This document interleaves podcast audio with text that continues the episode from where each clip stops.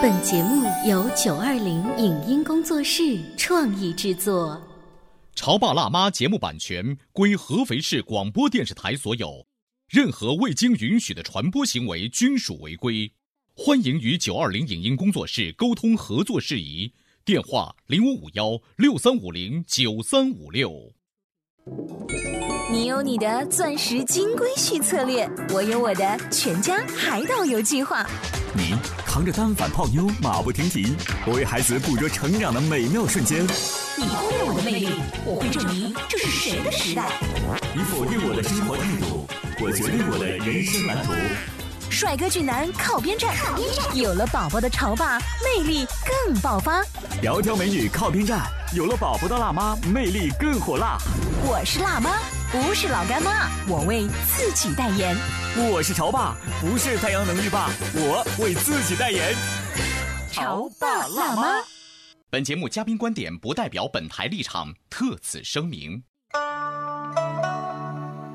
欢迎收听八零后时尚育儿广播脱口秀《潮爸辣妈》。大家好，我是灵儿。大家好，我是小欧。有一句话叫做“最好的教养在路上”。嗯，我们如果能和自己的孩子一起去旅行，一起成长，一起收获，那便是很有意义的陪伴教育了。是啊，一次旅行，我们就能够遇见整个世界；一次旅行，我们就能够穿越历史，触摸灵魂。那么，这种旅行啊，一定会让你感觉棒棒的。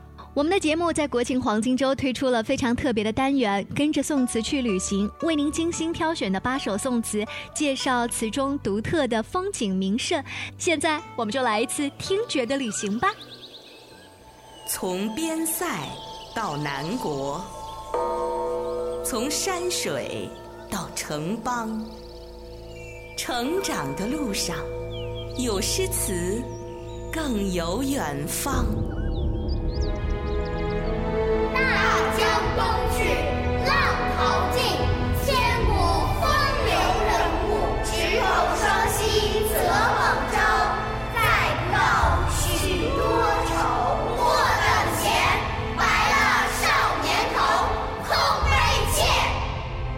是一条穿越千年历史的亲子之路，这是一次感受人文历程的听觉旅程。潮爸辣妈二零一七国庆特别企划，跟着宋词去旅行。现在，就让我们一起进入繁华美景的写意世界。我们都知道，词是我国古代最为突出的文学题材之一。进入到宋代呢，名篇佳作层出不穷，不同风格流派的词人是各领风骚。这种最具代表的文学与唐代的诗歌并列，从而就有了所谓的唐诗宋词的说法。唐诗和宋词如果放在现代的话，估计就是微博里的一百四十个字广泛流传的小段子啊！是的。那当然了，今天我们推荐游玩的旅游目的地和现在的时节非常搭配。我们畅想一下，淅淅沥沥的秋雨层层浸染，秋天的景色就在我们今天推荐的词作当中展现出来。玉蝴蝶，望处雨收云断，柳永。望处雨收云断，凭栏悄悄，目送秋光。晚景萧疏。看动宋玉悲凉，水风清，萍花渐老，月露冷，梧叶飘黄。前情伤，故人何在？烟水茫茫。难忘闻期酒会，几孤风月，屡遍新窗。海阔山遥。未知何处是潇湘？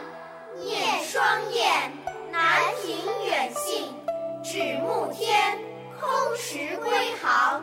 暗相望，断鸿声里，历尽斜阳。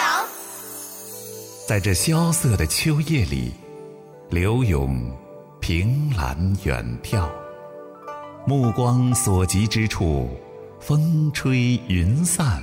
秋光正浓，傍晚的景色萧条疏旷，词人的心也像宋玉那般多愁善感，甚觉凄凉。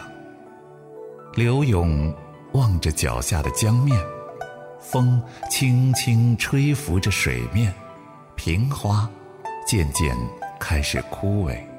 月光之下，露水微凉，梧桐树的叶子也开始变得枯黄。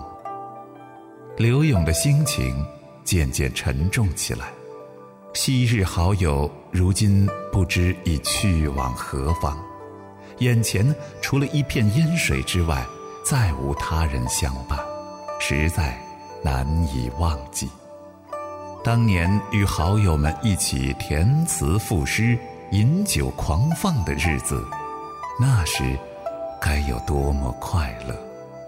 可时至今日，自己却在这里辜负岁月，虚度时光。山高海阔，令人神往的潇湘，究竟又在何方？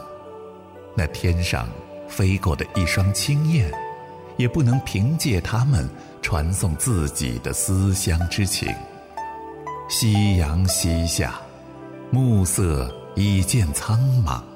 柳永眯起眼睛，辨识着那远处归来的船只。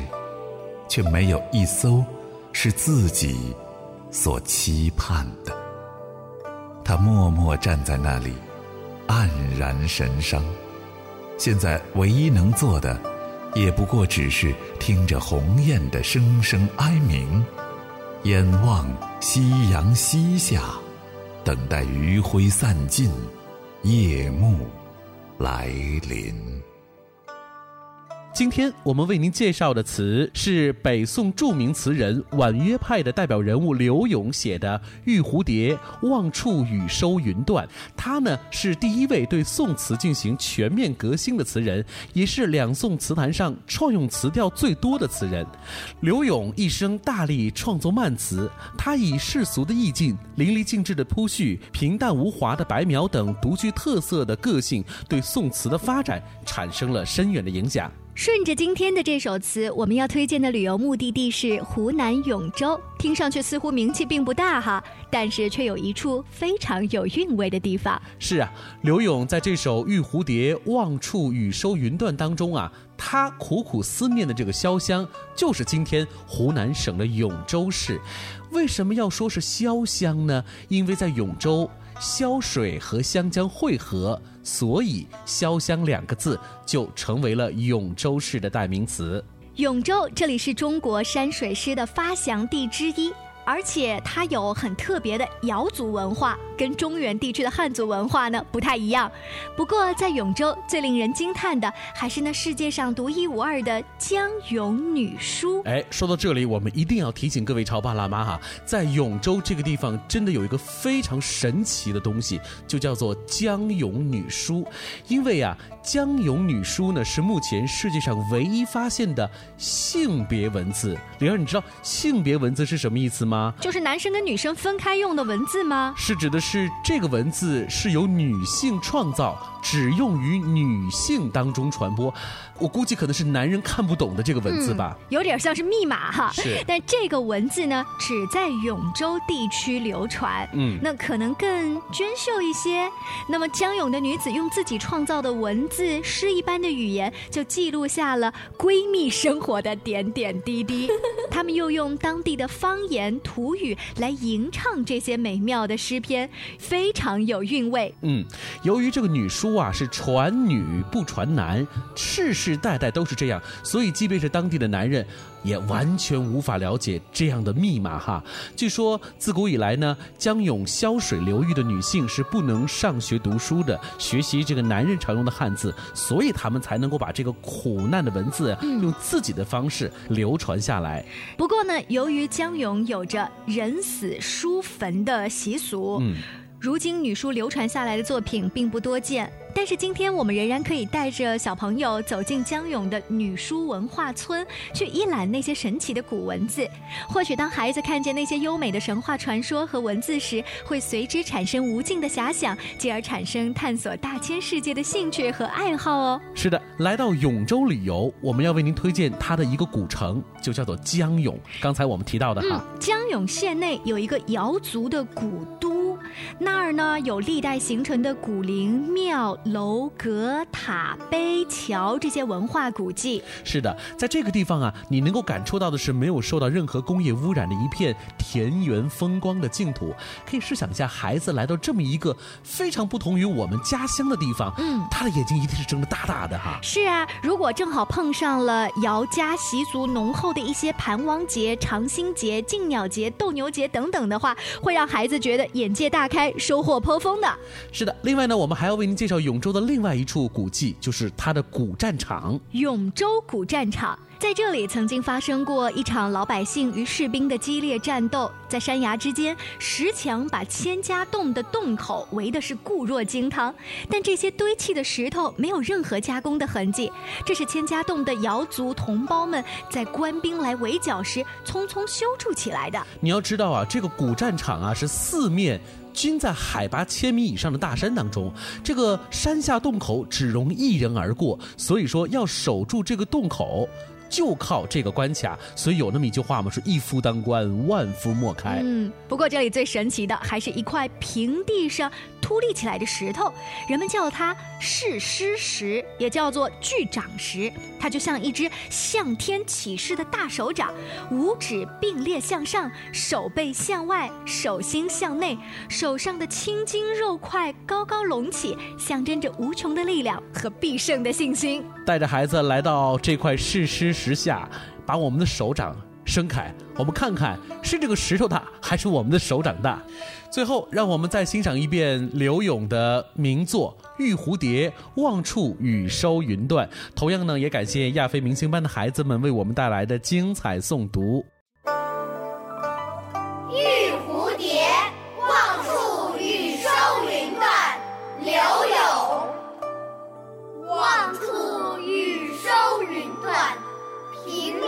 悄悄目送秋光，晚景萧疏，看动宋玉悲凉。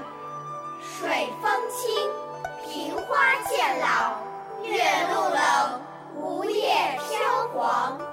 浅情伤，故人何在？烟水茫茫。难忘文妻酒会，几孤风月。绿遍新霜，海阔山遥，未知何处是潇湘。夜霜雁，南屏远信，指暮天，空时归航。暗相望，断鸿声里，历尽斜阳。以上各位听到的是《潮爸辣妈》节目在国庆特别推出的单元，跟着宋词去旅行。我们日常播出呢是周一到周五的下午两点、晚上九点。大家也可以在手机上搜索微信公众号“潮爸辣妈俱乐部”，可以订阅到我们每一天的节目音频和文字。像接下来我们就要为大家推出日常节目的精彩剪辑，千万不要错过啦！我们待会儿再见。您正在收听到的是故事广播《潮爸辣妈》。潮爸辣妈播出时间：FM 九八点八，合肥故事广播，周一至周五每天十四点首播，二十一点重播。网络收听，请下载荔枝 FM、蜻蜓 FM、阿基米德、喜马拉雅、中国广播以及苹果 Podcasts，搜索“潮爸辣妈”订阅收听。微信公众号请搜索。潮爸辣妈俱乐部参与节目互动哦！潮爸到，辣妈到，准爸到，育儿专家请。中国内地首档八零后时尚育儿广播脱口秀，陪你一起吐槽养育熊孩子的酸甜苦辣，陪你一起追忆自己曾经的小世界。潮爸辣妈。本节目嘉宾观点不代表本台立场，特此声明。孩子的活泼好动都是天性使然，这种天性也决定了他们的注意力持续时间不够长。为什么说家长往往是破坏孩子注意力的罪魁祸首？针对不同年龄段的孩子，锻炼注意力有哪些方式？为什么目不转睛的看电视并不是注意力集中的体现？孩子能力的缺失对注意力的提升有何影响？欢迎收听八零后时尚育儿广播脱口秀《潮爸辣妈》。本期话题：关注孩子的注意力。欢迎收听八零后时尚育儿广播脱口秀《潮爸辣妈》。大家好，我是灵儿。大家好，我是小欧。今天直播间为大家请来了专注学习力这一个事情研究的齐老师，来自中国科学技术大学终身学习实验室，欢迎。欢迎齐老师。大家好。我们前一段时间聊过一个话题哈，就是当孩子写作业的时候，我们作为家长的一种陪伴方式，我们还有一些选项呢。其中有一些家长真的是做那种选项，比如说。宝贝，我给你放一杯水在这里。哎，我这里有一个粥放这里。其实妈妈和爸爸的这种关爱，在某种意义上来说，就是一个打断，对，一个静止型的打断。对，但是为什么会这样子？是因为家长他没有意识吗？呃，回到刚才我们觉得说，因为我觉得我的关心是。大于你在专注的那件事情，我觉得你已经工作好久，我给你端一杯牛奶，体现了我对你的关心。你不能一直这样，我在照顾你的胃。他把他的那个爱大于他的专注力了。对，就是我们作为成年人。可能我们已经忘了自己孩子的时候的样子了。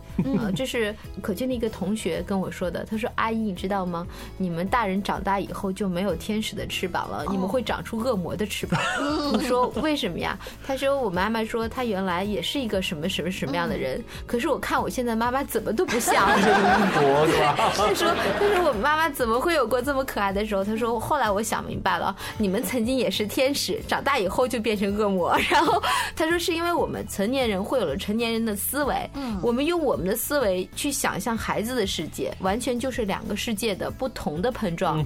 嗯，可能说他的世界更简单、更单纯、更直接，他是一块白纸。嗯，可我们成年人会认为我这样是对的，我那样是对的。嗯，呃，我女儿的口号不就是吗？有一种冷是奶奶觉得我冷，有一种饿是奶奶觉得我饿。就是我们成年人都是我觉得你应该怎样，我觉得你应该怎样。所以换回到我们现在说的这个注意力当。中去的时候，我们说孩子注意力是涣散的，那是我们觉得觉得对啊，他是不是真的涣散呢？其实未必。那今天我们请齐老师来，就来聊一聊学习力当中这一块哈，注意力哈。对，那首先像齐老师刚才说，你觉得他的注意力涣散了，他不一定真的涣散，是你们看有一个什么衡量标准吗？是这样子，首先刚才我们第一点就说过，他的注意力时间是有有限度的。有限度的。对，第二个来讲，你要观察他在所有事情上是不是注意都不集中呢？第三个看结果。比方说他在阅读，你认为他没在集中，他在到处乱看。哎，但是当你问他故事里的问题的时候，他都知道，对他都知道。那说明什么？他的大脑跟你在走啊，他在听。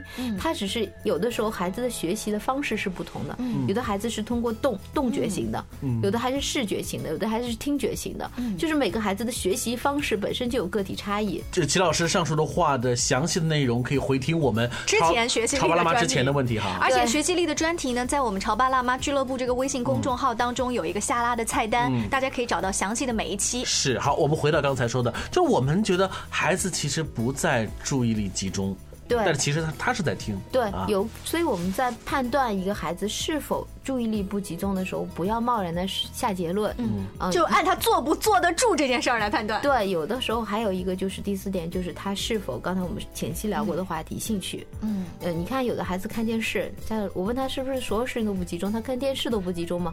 家长说那不会，那是很集中的。我说那就说明他是可以集中注意力的，那就不是多动症或者是一些病状的问题了。如果说什么事他都集中不了，那需要到医院去看一看，是不是有别的。动感统失调啊，或多动的可能性，但只要他有在一些方面能够集中注意，比方说画画，嗯，他画画的时候不会受打扰，那说明他对画画这件事的兴趣很大。第二，他的注意力是可以集中的，那么你就要找到那些他不集中问题的原因，比方说有的时候听觉注意力、视觉注意力有很多注意力，如果这个孩子是听觉型的，他的视觉注意力可能就会弱一点，他看书的时候就会走神。所以你还在不断的训练他这个看书的这个能力，你以此判断他注意力不集中。对你不能通过他一个小方面就先给孩子下定义，这是我们要注意的第一点。第二点说，啊、那我们孩子可能确实是注意力不特别集中，那就回到我们以前的话题，寻找寻找问题的原因到底在哪里。比方说，孩子上课就是听课，老师说听不得两句就跑了。那你首先回来看一看孩子的成绩和他所学到的知识点是不是真的疏漏了。嗯如果没有疏漏，那这孩子是有可能是就是洞觉型的，他在那个玩的过程中，其实他都听到肚子里去了，那没有关系，不影响。你为什么让每个孩子都得这样做？你看，在美国的教室里，从来没有要求孩子啪啪手做好。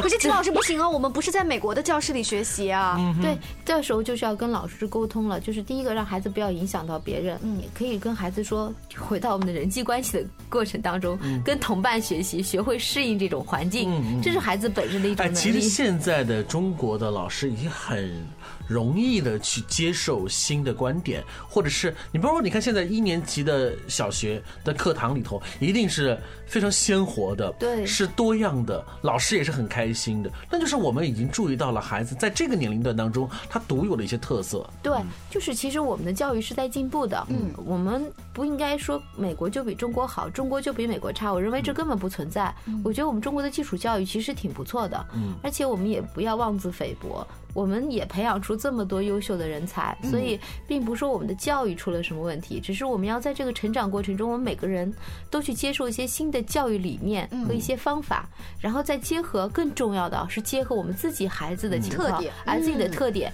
因材施教，呃，这是老师做不到的，因为他孩子太多。但是作为爸爸妈妈，就作为我们，呃，可以去观察。我们是一对一的，对，啊，那说到因材施教的话，我们就要有具体的方法了。比如说，他可能是一个视觉追踪能力差的孩子，那你就要在这方面多给他去做一些锻炼也好，不能让他拖后腿。对你知道我在网络上面或者书店里面随便搜注意力。或者是集中注意力这样的字，有很多这方面的书，他用孩子喜欢的游戏的方法，或者是卡通漫画的方法来追踪这两个小人，他是不是在走迷宫也好啦，像我们大人玩的游戏叫找错，嗯，哎，其实找不同。找不同，这你会发现孩子一盯就盯了好多张图，这无形当中是不是也是一个小小的训练？对，但是我们要这样区分。刚才说的，注意力有很多的层次。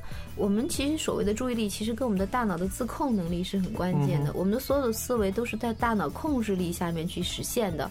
那这个注意力也是体现在孩子对大脑自己的控制能力的发育。那么我们在说刚才谈到那些游戏，在一定意义上说，我们是不断的给他一些刺激啊、让他能够去说。呃，增强注意力的延长时间。首先，他能做到注意力的集中，这只做到了第一步。哦，第二件事，他仍然会出现在一些功课上的注意力不满。呃，我刚才讲的，当某种能力缺失的时候，一定会影响到他的控制能力。嗯就是像两个小人在打架，嗯我要控制自己，但是我实在是跟不上，那怎么办呢？那就会出现，那我注意力说退一步吧。嗯那这是一种自我的调整机制，所以孩子在注意力不集中的时候，除了我们早期做的一些训练，包括走迷宫啊，都是非常好的训练。但是那是有趣的事情，但是可能孩子在未来的学习过程中会遇到很多无趣的的事情，是无无趣趣的，对，或者是超越自己能力的事情，那这个时候孩子就会有倦怠感。嗯啊，我们这时候解决的其实不是注意力问题了，而是能力缺失的问题。嗯帮助孩子把能力缺失的问题补足，他的注意力又会起来了，又会说哦我再去控制你，再去完成这个事情。所以我们不能简单的说抽离出一个部分，说我们强加的训练哈，对就跟补药一样，不能说我们就吃那一味药进行补哈。但是我们在聊到学习力的这个注意力当中，还有一个问题，我就是我一直很关注的，就是当我们去跟孩子分享这些东西的时候，是不是我们自身？做的已然是很好了呢。刚才我们就拿我们节目一开始说的，我们经常去打断孩子们当时正在做的事情。那我们回想回想我们自己，是不是我们的注意力也会被我们自我的行为进行打断？就是手机不停的响啊，然后我们就会去看呐、是你的这种方式看上去说哦，我手机响了，我来事儿了，所以我要做这样的事情。但是对于孩子看来啊，爸爸妈妈既然已经是这样，我他就是离开了自己的书桌了。对呀对，嗯我觉得小欧讲的特别对，孩子都在通过对我们爸爸妈妈的表现中去学习。你怎么做，我跟你学习着去做。嗯，那如果一个爸爸妈妈都不能坐在书桌前看那么三十分钟的书，他凭什么要求自己的孩子可以坐在书桌前看三十分钟的书？砰十三幺，哎，儿子，你给我好好学习啊，爸爸这边在忙。那如果说听我们节目的家长啊、他们家的宝宝，一种是比较小的。还没上学，那好，我听了老师的这个建议，我从现在开始，爷爷奶奶啊，你们全部都不许打断他玩任何的这个游戏也好，我还可以慢慢的开始培养。那如果已经大一点了，就是学龄前和学龄后，我们有没有什么区分的小方法？嗯，有的。学龄前的孩子嘛，我刚才说他是一种原生态的自发学习，他本身的每一场活动都是他在探索和学习的过程。嗯，在这过程中，他会逐渐行为自己的一些能力，并且这些能力会逐渐再上升，成为自己的思维能力。那么到了六岁以后，七岁学龄的孩子，甚至到了八九岁，尤其到了十岁这个阶段，就是开始进入往青春期走，青春期早期去走的孩子，那么其实他的思维能力已经逐渐构建并且形成了，只是说他还不成熟。嗯。他还是属于一种非常稚嫩的思维能力的时候，这时候他的注意力的集中要求就会更高，因为为什么呢？他的自我控制能力应该是增强的。嗯，小朋友的自我控制能力应该是弱的，可是到了一定年龄的时候，孩子的自我控制能力随着他大脑的本身发育和神经的发育，他自我控制能力从生理上来说就应该是增强的。可是，在这个时候，你会发现很多孩子反而会出现，哎，注意力非常不集中的情况，反而更差了。对，反而更差了。那就说明这个注意力啊，跟他的这个生理的指标，嗯，其实也不是说是密切相关联。对，啊，我觉得有关联。就是我们到青春期的时候，最经常听到爸妈说的这句话是：“你现在长大了，外物心多了，是吧？”这种外物心多了，就是你开始追星了，你开始关注班上的女同学、男同学之间的这种微妙的友谊了。没错，没错，这就是因为在智能发育结果后来导致的，孩子变成了多样性的。嗯，以前很单纯的很多事情，而且在青春期通过荷尔蒙的发育，孩子又会有很多的变化。他这些生理层面的变化也会导致他的一些问题。其实我觉得在这个过程中有一点是不变的。就是孩子首先自己要明确自己在做什么，就是目标性要很强，就是我们说的兴趣。为什么要做？我为什么要内在的动力？对，内在的动力，你一定在早期就一直在构建它。首先，他很自信，啊，我觉得我可以。第二件事，他能够用各种方法来学会控制自己，因为我想怎么样，我要达到目标，给他不断的目标的成就感，那么他就不断的给自己树立目标。那么对于已经稍微长大一些的孩子，我建议的更多的是以这种目标和引导的意识带领孩子，先给他这个激励，让你去做什么，然后围绕目标给他设定成小的这个。时间差就是你要达到这目标，我们先达到什么？那么这个时候就不断的在这个过程中，孩子就会学会自控。嗯，学会自控的时候，他的注意力自然会集中，因为他读书的时候为什么不会走神？他会是因为哦，我一定要把这件事完成，那么我就花多长时间才能完成计划？其实这就是表格化嘛。对，就是你把一个看上去一个很遥远、很巨大的一个任务目标，嗯，把它细分，细分之后你会发现你在做起来的时候变得更容易了。对对，在孩子学习。习和成长的过程中，能够把自己应该完成的事情高效的完成掉，这才是注意力培养的目标。搞清楚目标，然后再搞清楚不同年龄段我们用的方法。可能第一步呢是先用游戏的方法激起小宝宝的一个兴趣。到第二段孩子大一点了之后，不是全用游戏了，你可能要关注他内在的学习能力方面是不是有缺失，而导致他注意力缺失。对，所以注意力本身很重要。那关于更多注意力的这个话题呢，都欢迎大家去关注我们潮爸辣妈的公众号。会有更详细的讲解，在微信里搜索“潮爸辣妈俱乐部”。谢谢齐老师，我们下期见了，拜拜。以上节目由九二零影音工作室创意制作，感谢您的收听。